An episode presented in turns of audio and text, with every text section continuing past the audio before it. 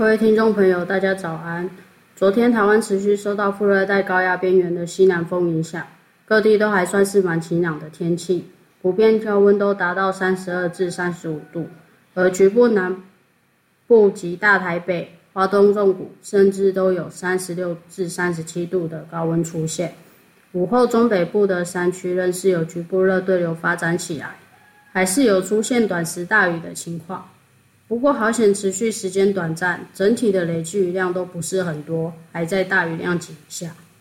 而预期今天的天气形态大概都会跟昨天蛮类似的，因为仍然是受到副热带高压边缘的西南风影响，气温依旧会比较闷热。像是昨天高温已经有出现三十六度以上的地区，今天都还是有机会，请大家要留意这种连日高温的情况，小心别中暑。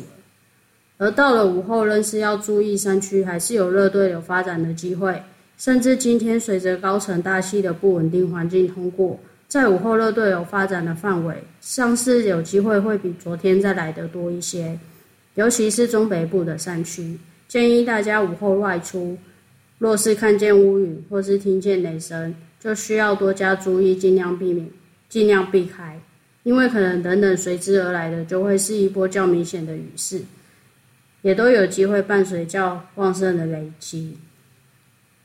而接下来周三到周四，由于高压势力将更往台湾增强，因此热对流影响的范围可能又会再少一些。